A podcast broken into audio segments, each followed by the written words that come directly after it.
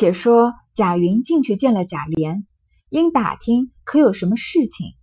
贾琏告诉他，前儿倒有一件事情出来，偏生你婶子再三求了我，给了贾晴了，他许了我说明儿园里还有几处要栽花木的地方，等这个工程出来，一定给你就是了。贾云听了半晌，说道：“既是这样，我就等着吧。”叔叔也不必先在婶子跟前提我今儿来打听的话，到跟前再说也不迟。贾琏道：“提他做什么？我那里还有这些功夫说闲话呢。明儿一个五更还要到兴义去走一趟，须得当日赶回来才好。你先去等着，后日起更以后你来讨信儿。来早了我不得闲。”说着便回后面换衣服去了。还上一回讲到这个贾云啊，来找贾琏说话，顺便认了贾宝玉当干爹。然后这里呢，就是说他找贾琏说什么，果然就是在说啊，嗯，找工作的事情。他问有可有什么事情让他做吗？贾琏就把这个嗯，让和尚道士呀去铁槛寺的这个工作给贾云的事情告诉了他了，说是王熙凤求他的，然后说，然后也跟他说了以后有栽花木的这个工程出来就给你好了。那从贾云的这个方这个方面来听啊，会不会觉得有点像是一张空头支票？我已经求了你半天，让你给我一个工作，结果一有工作啊，你就王熙凤一开口，你就给了贾晴了。那他是不是觉得贾琏这个人不靠谱啊？贾琏这个人也确实不靠谱。在前面啊，他的这个奶妈的两个孩子的事情，你就可以看出来了。王熙凤当场吃一顿饭的功夫就给解决了，求贾琏这么多次，他都解决不了。然后呢，贾云自己心里面其实有盘算了。所以他就叫这个贾琏啊，不要在王熙凤面前提说今天来过的事情，他肯定有下一步的计划。想不到贾琏呢，根本就没把这件事情放在心上，说提什么提啊，我正让人忙着呢，我还要出差去呢，过几天以后你再来讨信，早了我还没空。说着就走了，就是一副那种不关我事的样子。可见贾琏这个人确实是不太靠谱的。接下来啊，有一段非常精彩的对话，又是一个只出场一次的人啊，要。嗯，要在这里进有一段要曹雪芹要三笔两笔啊，写出一个人的性格和他们的对话，所以这一段呢，呃，我就一直读下去，读到嗯，应该要告一个段落的时候再听，可能会稍微长一点。贾云出了荣国府回家，一路思量，想出一个主意来，便一径往他母舅卜氏人家来。原来卜氏人现开香料铺，方才从铺子里来。忽见贾云进来，彼此见过了，因问他这早晚什么事跑了来。贾云道：“有件事求舅舅帮衬帮衬。我有一件事，用些冰片麝香使用，好歹舅舅每样赊四两给我。八月里按数送了银子来。”卜氏人冷笑道：“再休提赊欠一事，前儿也是我们铺子里一个伙计。”替他的亲戚赊了几两银子的货，至今总未还上，因此我们大家赔上，立了合同，再不许替亲友赊欠。谁要赊欠，就要罚他二十两银子的东道，还赶出铺子去。况且如今这个货也短，你就拿现银子到我们这不三不四的铺子里来买，也还没有这些，只好倒扁儿去。这是一，二则你哪里有正经事？不过赊了去又是胡闹，你只说舅舅见你一遭就派你一遭不是？你小人儿家很不知好歹，也到底立个主见赚几个钱，弄得穿是穿吃是吃的，我看着也喜欢。贾云笑道：“舅舅说的倒干净。我父亲没的时候，我年纪又小，不知事。后来听见我母亲说，都还亏舅舅们在我们家出主意料理的丧事。”难道舅舅就不知道的？还是有一亩地、两间房子，如今在我手里花了不成？巧媳妇做不出没米的粥来，叫我怎么样呢？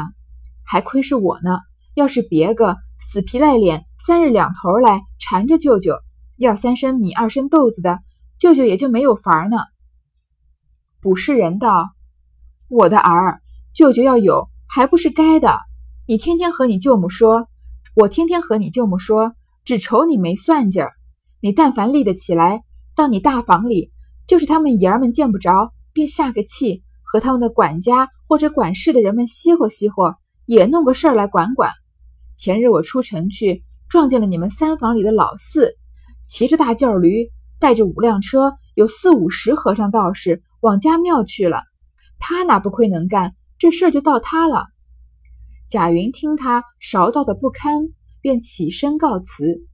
卜士人道：“怎么急得这样？吃了饭再去吧。”一句未完，只见他娘子说道：“你又糊涂了，说着没有米。”这里买了半斤面来下给你吃，这会子还装胖呢，留下外甥挨饿不成？不是人说，再买半斤来添上就是了。他娘子便叫女孩莹姐往对门王奶奶家去问，有钱借二三十个，明儿就送过来。夫妻两个说话，那贾云早说了几个不用费事，去的无影无踪了。这段写的真的是太精彩了，每一句都是白话，但是就把这几个人物的性格刻画的这么清楚、这么明显，然后通过他们的嗯对话的内容啊，就不仅揭露了这个贾云的身世，然后也说到也也表现了他的他的这个舅舅啊，嗯和他这个舅妈这种不堪的嘴脸。这些对话呢写的都比较白话。不太需要具体的解释，嗯，总的来说，这个故事就是呢，贾云想了一个主意，这个主意是什么呢？我们还不知道，但是可以看出啊，他想需他需要一些冰片和麝香，也许是用来贿赂的，这样是对他找工作有帮助的。他就来找他这个母舅，这个母舅的名字一听就能听出来是什么谐音吧？不是人，那不就是不是人吗？这个母舅从他讲的这几话这几句话来看啊，他也确实挺不是人的。他就求他舅舅呢，要一些冰片和麝香，要赊一些，然后说呢，就把钱还上。他舅舅啊，立刻就冷笑着说：“不要提这种赊欠的事情。首先说不能赊欠，然后又说呢，谁要欠的话，还要罚他的钱，赶出铺子去。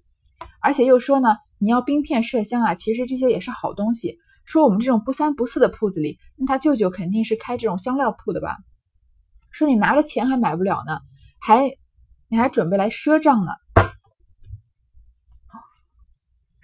这个说也还没有这些，只好倒点儿去。倒点儿也是一个方言，就是钱财周转、转手的意思。就是说，你要是拿着钱来买啊，我还要跟人家借呢。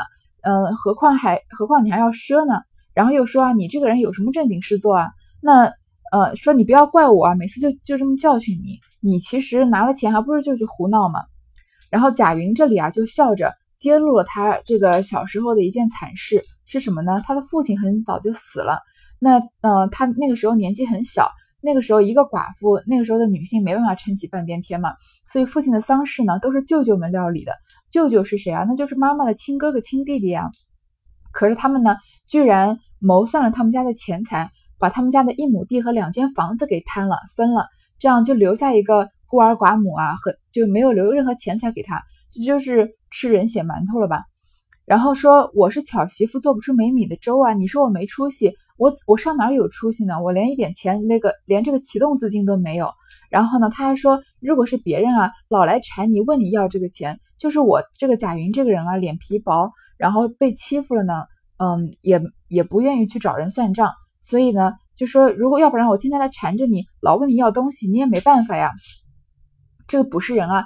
真的，这个不是人的舅舅啊，就更加的撕破脸了，就耍赖了，就说你算是什么呀？呃，你这个你就立不起来，就说你是个扶不起的阿斗。然后就说呢，呃，你就去大房，大房就是什么？就是荣国府、宁国府嘛。说你找他们，嗯，找一个事情做做，这样呢也能拿拿点钱，对吧？但是他不知道贾云不就是想要找事做吗？然后他说啊，我见了你三房的老四。正好就说到谁啊？正好就说到这个之前找到工作的贾琴，说他骑着大轿驴，带着五辆车和四五十个和尚道士，那不就是上刚刚拿到工作的贾琴吗？然后呢，就说他有什么本事啊？怎么就轮到他了？怎么就轮不到你了呢？就说贾云啊没出息。贾云呢是为什么要在？他是来借钱的，他是来借香片的嘛？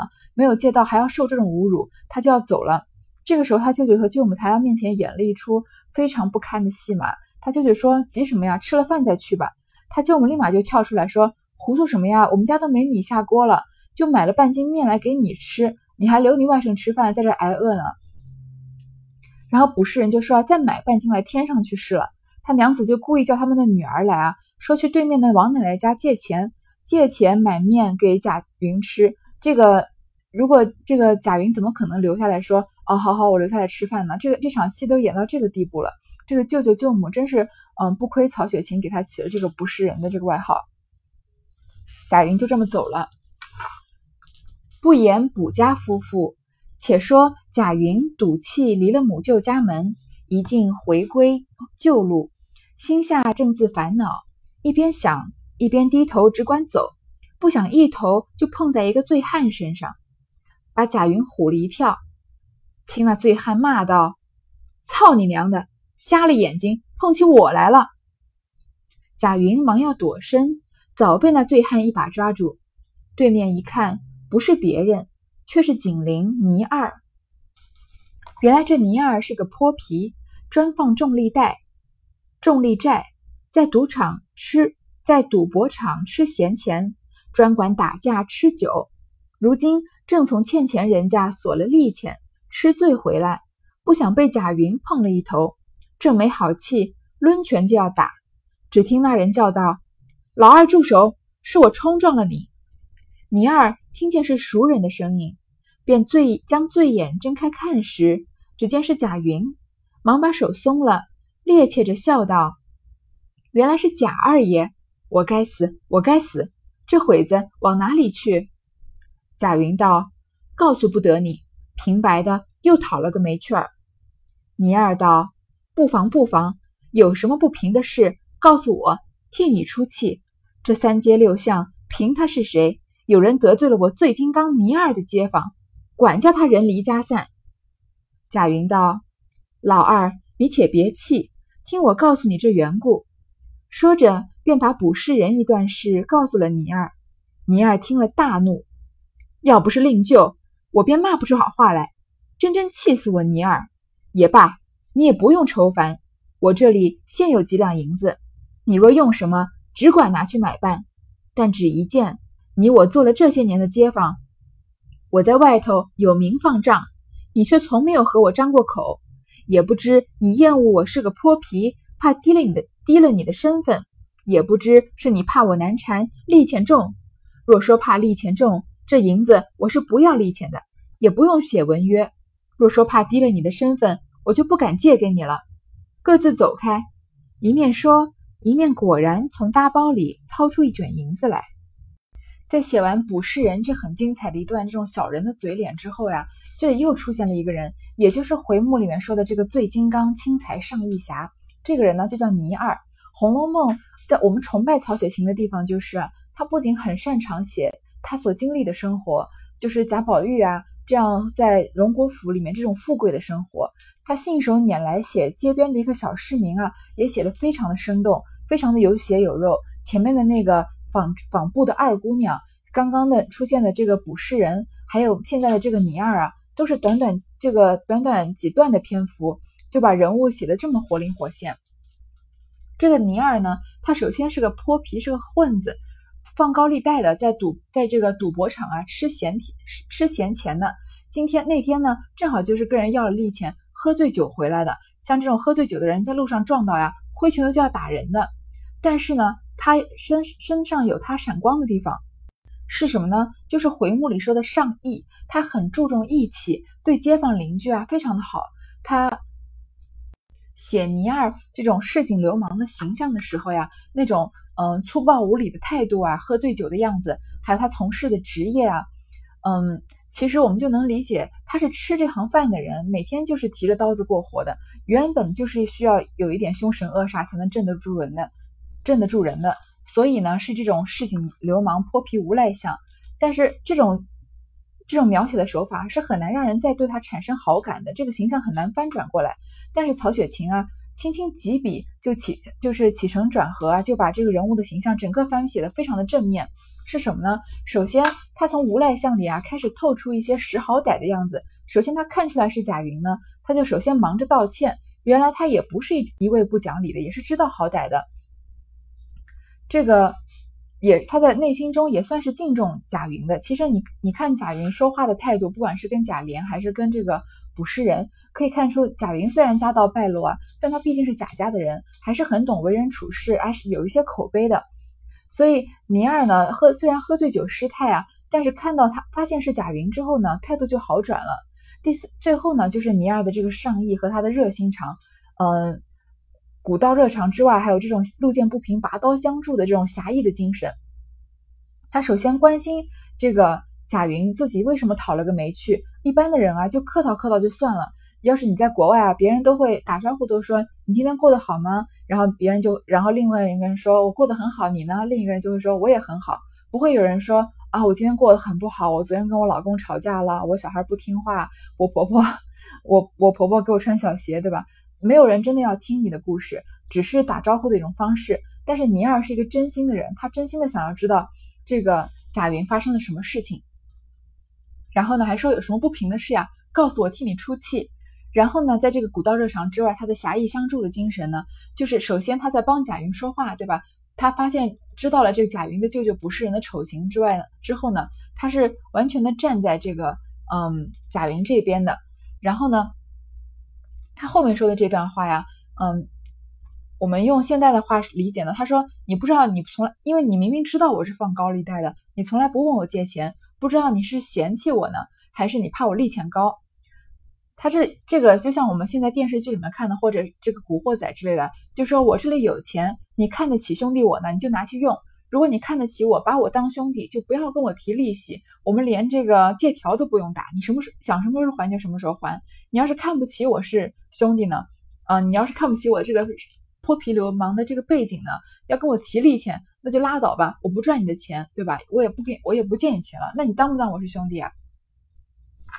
从这里看得出来。尼二很看得起贾云的为人，而且跟他有一些惺惺相惜的样子。一下子，这个有血有肉的尼二的形象就活生活脱脱的跳在我们眼前了吧？贾云心下自私，素日尼二虽然是泼皮无赖，却因人而使，泼泼的有义侠之名。若今日不领他这情，怕他造了；若恐生倒恐生事，不如借了他的。改日加倍还他，也倒罢了。想必笑道：“老二，你果然是个好汉。我何曾不想着你，和你张口？但只是我见你所相与交结的，都是些有胆量的、有作为的人。似我们这等无能无为的，你倒不理。我若和你张口，你岂肯借给我？今日既蒙高情，我怎敢不领？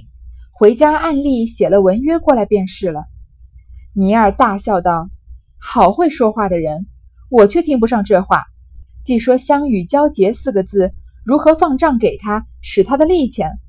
既把银子借与他，图他的利钱，便不是相与交结了。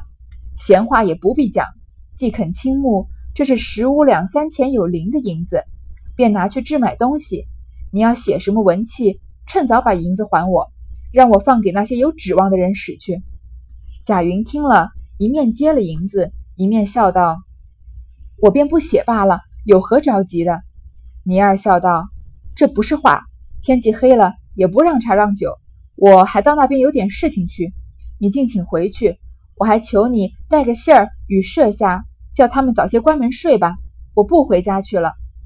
倘若倘或有要紧事儿，叫我们女儿明儿一早到马贩子王短腿家来找我。”一面说，一面趔趄着脚去了。不在话下。贾云这里啊，还是有所保留的。他没有完全的信任尼儿，他要尼儿的钱呢，只是觉得呀，不给他不领他这个情啊，他万一害臊的话，说不定把我打一顿，那我就要了他的钱吧。然后呢，他其实并不是与尼儿真心相交的。他就说啊，呃，这个表面上说啊，你结交的都是一些有胆量、有作为的人，我怕是你看不上我。然后既然呢，嗯，你要给我钱的话，我怎么能不领呢？回家写了文约过来吧。这是他说他还是要写借条，但是尼尔呢，就是一个嗯不来这一套推三阻四的人，他是真正的这个侠义心肠的人。他就说啊，你既然说相与交结，那就是交朋友嘛，我怎么能放账给我的朋友问他要利息呢？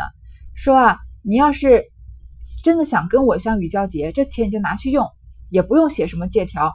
你要是真的，你要是想问我借钱写借条呢？那你趁早就不要拿这个钱。让我放给那些有指望的人使去。可见他尼尔给钱给这个贾云啊，并不是指望他还的。贾云听了呢，就把银子接了，然然后就不写了，呃，然后就说不写这个借条了。尼尔就笑着说呀，天气黑了，也不让茶让酒，然后就让他带个信回家。你看，同样是不让茶让酒啊，呃，王世仁啊，不是不是王世仁，卜世仁啊，就说你留下来吃饭啊，然后呃，这个做作了一番，和他的老婆演了一出戏，最后呢，贾云就走了。和尼尔这里啊，就是直直截了当的说，我就不让茶让酒了，你就回家去吧。哪一个才是这个真英雄？哪一个人才是真小人？一下就看得啊很清楚了吧？而且这里我们要深深的佩服曹雪芹这种转折的手法，从一个彻底的泼皮无赖啊，到稍微知一些好歹的人，到古道热肠的人，到这个路见不平拔刀相助的这种英雄气概的人，把尼尔的形象转折了，就通过短短的这个几页纸啊，就转折的不。不着痕迹，一下子就变成了一个市井豪侠的形象。虽然生活在市井中是个泼皮无赖，但是心中啊颇有这个江湖气概。好，嗯，且说贾云偶然碰了这件事，心中也十分惋惜，想那倪二倒果然有些意思，只是还怕他一时最终慷慨，到明日加倍的要起来，便怎处？内心犹豫不决，不决，忽又想到，不妨等那件事成了，也可加倍还他。想必一直走到个钱铺里，将那银子称一称，十五两三钱四分二厘。贾云见尼尔不撒谎，心下越发欣喜，收了银子，来至家门，先到隔壁将尼尔的信捎了与他娘子知道，方回家来，见他母亲自在炕上拈线，见他进来。便问哪儿去了一日，贾云恐他母亲生气，便不说起不是人的事来，只说在西府里等莲二叔的。问他母亲吃了饭不曾？他母亲已吃过了，说留的饭在那里，叫小丫头子拿过来与你吃吧。那尼尔那贾云呢就回去了，他一边回去呢一边想，他还是对尼尔有点不放心。这个一直在纠结，怕他是最终慷慨，因为喝醉了，所以才穷大方的。然后等到醒酒呢，又问他要回钱来。但是他又想一想呢，自己的计谋应该会奏效，拿了这个钱找到了工作啊，加倍还他也不是不可能。就去钱铺啊，把银子称了一称，果然是十五两三钱四分二厘。那尼尔刚刚说的什么呀？这是十五两三钱有零的银子，是不是正就是尼尔说的呀？如果一个人，你想想看，如果一个人是想要。嗯，假装大方，然后其实是高利贷之时的话，我给你十五两银子，我给你十五两银子，说那这里是三十两银子，你先拿去用。你这话说出口的话，那不就是说别人还你的时候要还三十两吗？那这尼二啊，这里讲的非常的嗯清楚，就是十五两三钱有零，还真的就是十十五两三钱四分二厘，那还真的就是一个嗯光明磊落的人，所以贾云贾云在这里也放心了。然后回到家里呢，说了一些跟他呃母亲的话。那贾云还是个孝顺人，因为他母亲是他们是孤儿寡母嘛，所以他就没说在舅舅那儿受了气的事情，只说了贾琏的事情。在这里啊，说到这个十五两三钱四分二厘啊，我们倒也说说看这个放高利贷的事情。一直到现在啊，还是有这这个高利贷横行，尤其是甚至进入了校园啊，有这种什么校园贷的事情，前一阵闹得很凶。嗯，有一些。是，嗯，就是利息利利息非常重的，甚至有一些违法的呢，让女孩子拍裸照，拿着身份证去借钱。有些时候学生啊，嗯，或者年轻的人，年轻人啊，因为一时的贪念，想要买一些名牌的东西，或者满满足一一些自己物质上的需要，居然真的就铤而走险去借这样的高利贷。最后呢，嗯，被威胁、被追债。那稍微好一点的呢，就最后父母想想办法帮他还上了。不好的呢，也许就家破人亡，也许就身败名裂了，也许就自己的裸照呢就要被这个传到网络上面。嗯，我倒不想借用《红楼梦》这个说白茫茫大地一片真干净啊，最最后一切都会成空，所以不要有物质欲望。在年轻的时候有物质欲望是非常正常的事情。嗯，尤其是在身边充斥着这个，嗯，这个应该说有这种同财压力吧，周边的人都用了。嗯，非常好的东西，你自然而然的也会对好东西生出渴求。但是凡事都要量力而为，而且，嗯，一个东西你之所以好，是你想之所以想要呢，是因为你呃为了因为这件事情有了一个目标，然后很努力的攒钱或者很努力的赚钱，或者嗯为为这件事情做出了付出了一定的代价。那拿到手上的时候，才是自己嗯通过自己努力得到的东西，那它的它的价值才能更加的珍贵。如果是不费吹灰之力，嗯用了一些计策让别人花钱，甚至是铤而走险的去借高利贷拿到的这样的东西呢，那嗯本来价本来非常有价值的东西，就变成了一个罪恶的根根源了，那就是非常不值得的事情。希望年轻的这个听众啊，嗯如果。在一时被这个贪念蒙蔽了双眼的时候，这这也是很正常的事情。我们都曾经有过这样的时候，都曾经有一个嗯非常想要自己能力范围之外的东西。但是有这样事情的时候呢，稍微冷静下来，衡量衡量自己的能力，然后想一想什么是值得的，什么是不值得的。嗯，尽量不要做出会让自己后悔的事情，也不要甚至不要做出会伤害家人、伤害自己的事情。好，这一段先读到这儿。